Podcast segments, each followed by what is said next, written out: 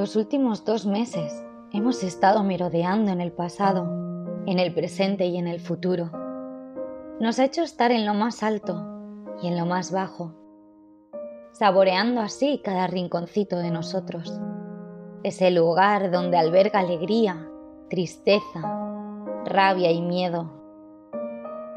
Hemos podido ver resurgir emociones que estaban ahí todo el tiempo pero que acallábamos dejándonos dominar por la impaciencia y por el placer inmediato, manteniéndonos ocupados, inundándonos de cosas materiales, de una huida constante que hacía que no nos permitiéramos el placer de sentir.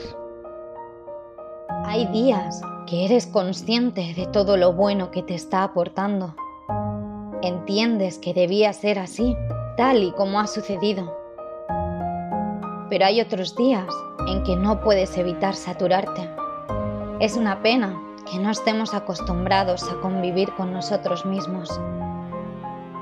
Porque sin opción a elegir, llega un día que te lo encuentras de cara.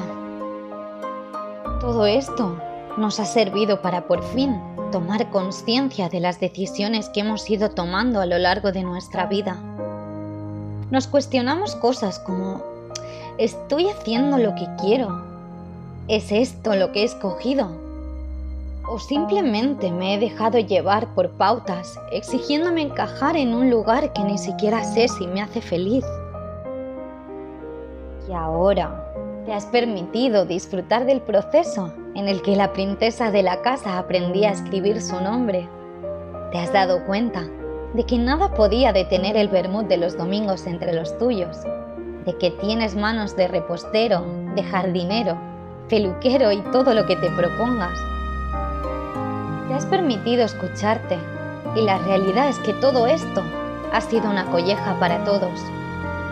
Una colleja que nos ha hecho frenar, apagar ese piloto automático y ver un poquito más allá para enseñarnos dónde y con quién deseábamos estar.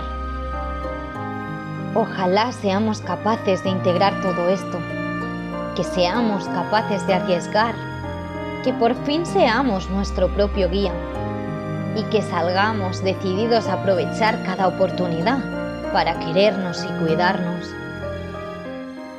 Que sepamos apreciar lo que nos rodea en todas sus dimensiones y que lo antepongamos. Que nos olvidemos por un tiempo de las pantallas y que cuidemos lo que nos está dando la vida. Y sobre todo, nos demostremos que el hecho de quitarnos la libertad nos ha hecho un poco más libres.